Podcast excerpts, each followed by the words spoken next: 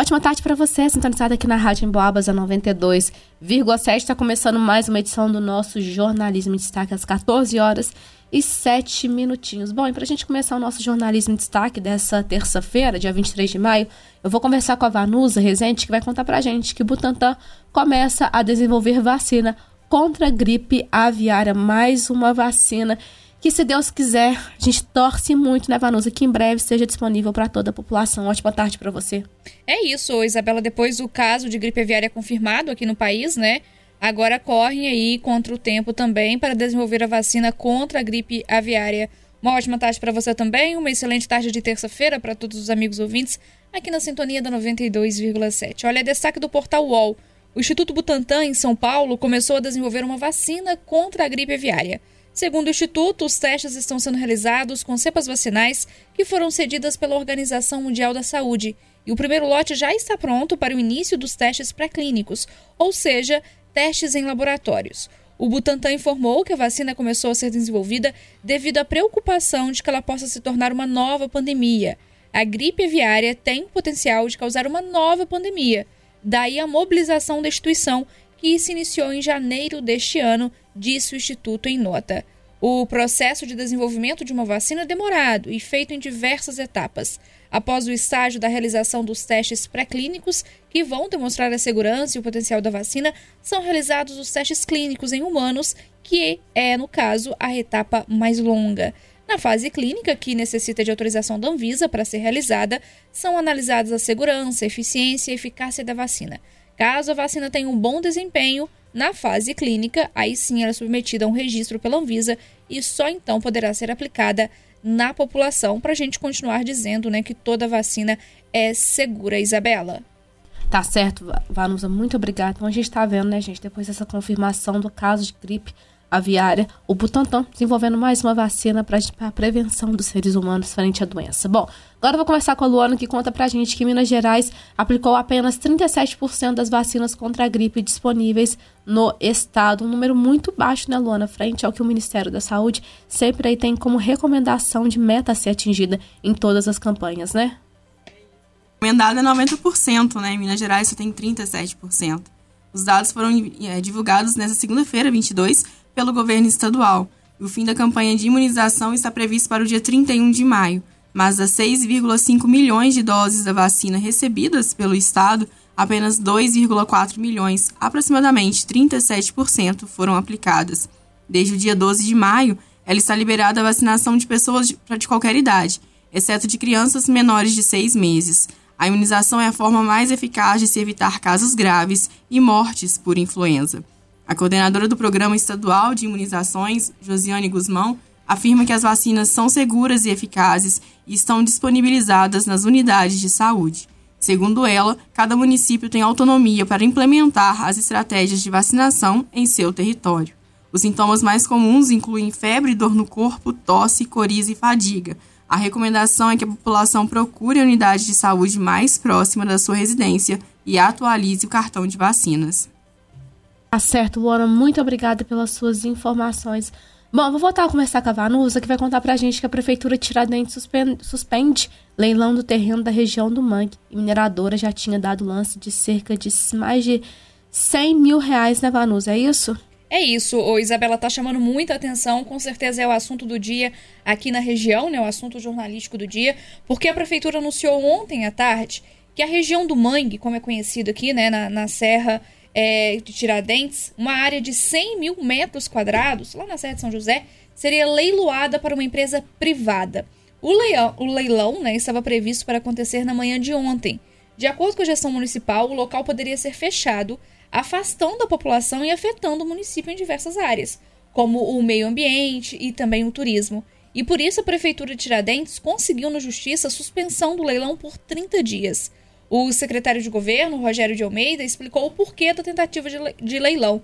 De acordo com ele, em um vídeo que foi gravado e divulgado nas redes sociais, em 2008 houve um incêndio nesse terreno, que pertence à Sociedade Amigos de Tiradentes, e nada foi feito.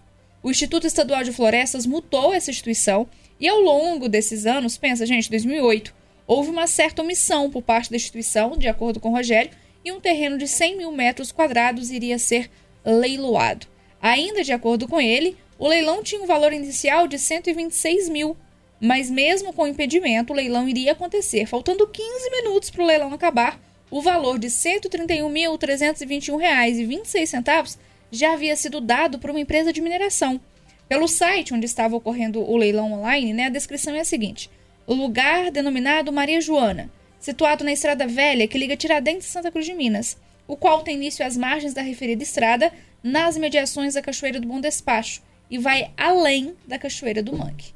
Agora, de acordo com o secretário de governo, o Departamento Jurídico de Tiradentes vai acompanhar a situação para tentar resolvê-las, para tentar resolvê-la, né, nos próximos 30 dias. Pelas redes sociais, a população inclusive mostrou preocupação com a situação e vários internautas sugeriram manifestações para que não aconteça o leilão do terreno. Agora, ô Isabela, uma área muito ampla, né, 100 mil metros quadrados, é bem grande, são 10 hectares, sendo vendido e estaria, é, tinha, haveria de ser leiloada por um valor irrisório, né, 131 mil reais. É irrisório porque muitas das vezes a gente sabe que tem lotes que custam esse preço a mais aqui uhum. em São João del Rei e Tiradentes, né? Então a prefeitura se pronunciou sobre o ocorrido, suspendeu, né, esse leilão por pelo menos 30 dias e agora que o assunto veio a público, é claro que existem essas manifestações para que isso não aconteça. Porque, além de ser uma mineradora, né, que tem outros interesses na área, também vai ficar, é, comprometer o acesso da população em uma área que é muito querida aqui na região, Isabela. Tá certo, Vanus, e claro, a gente vai continuar acompanhando todo esse dobramento desse leilão, dessa suspensão desse leilão, melhor dizendo, né? E o que vai de fato acontecer com esse terreno do mangue. Bom, dando sequência aqui ao nosso jornalismo em destaque, às 14 horas e 14 minutos, vamos falar do NEP, São João del Rei gerou, gerou 131 vagas formais de emprego no primeiro trimestre de 2023. O primeiro trimestre de 2023 foi positivo para o mercado de trabalho de São João del Rei.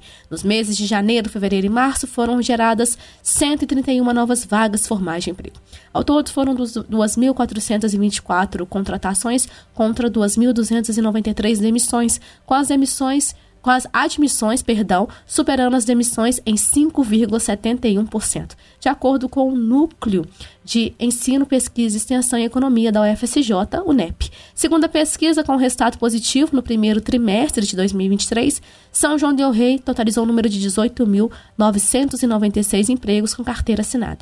Em relação ao mesmo trimestre de 2022, houve um aumento de 2,72% no número total de empregos formais na cidade. O campo, gente, que mais contratou foi de serviços, abrindo 964 oportunidades de emprego. Em seguida, o setor que mais contratou foi o de comércio, com 852 admissões. Entretanto, em razão da alta rotatividade desse setor, né, do setor de comércio, ele também foi responsável pelo maior número de demissões, cerca de 968, desli, é, 968 desligamentos, resultando em um salto negativo de 116 postos de trabalho. Esses dados fazem parte do Boletim do Mercado de Trabalho do Núcleo de Ensino, Pesquisa e Extensão em Economia da UFSJ, o NEP. O núcleo é um instituto de pesquisa do Departamento de Economia da UFSJ.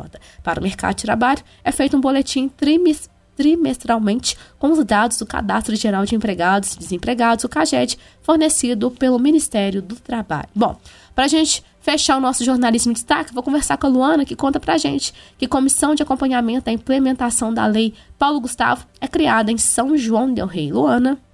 Depois de duas audiências públicas e uma reunião com os agentes, foi formada a Comissão de Acompanhamento de Implementação da Lei Paulo Gustavo em São João del Rei. Ela é composta pelos artistas, entidades culturais e setor do audiovisual da cidade. O documento formal para oficializar e legitimar a formação foi apresentado e assinado no dia 10 de maio. A comissão é aberta a novos participantes e vai representar todos os setores artísticos de São João, mas não será responsável pelo processo de seleção e avaliação das propostas apresentadas na ocasião das inscrições. Por isso, os componentes também poderão ser proponentes de projeto para captação do recurso da lei. Vale ressaltar que os agentes culturais que não se inscreveram têm até o dia 2 de junho para fazer a inscrição. Mais informações pelo Instagram da Secretaria, da Secretaria de Cultura e Turismo, que é o Secult SJDR, pelo Instagram da Comissão, da lei, da Comissão de Acompanhamento da Lei Paulo Gustavo, que é o arroba leipgsjdr, ou diretamente na sede da secretaria localizada na Rua Santa Teresa, que fica ao lado do cemitério do Carmo, no número 127, a casa mais antiga da cidade. O atendimento é das 8 horas da manhã às 2 horas da tarde ou ainda pelo telefone 3372 7338, Isabela. Tá certo, Luana, muito obrigada pelas suas informações. É isso, nosso jornalismo de destaque tá ficando por aqui, mas é claro que a gente acompanha ao longo de toda essa tarde. A gente conta com a sua companhia até às 6 horas. Um abraço.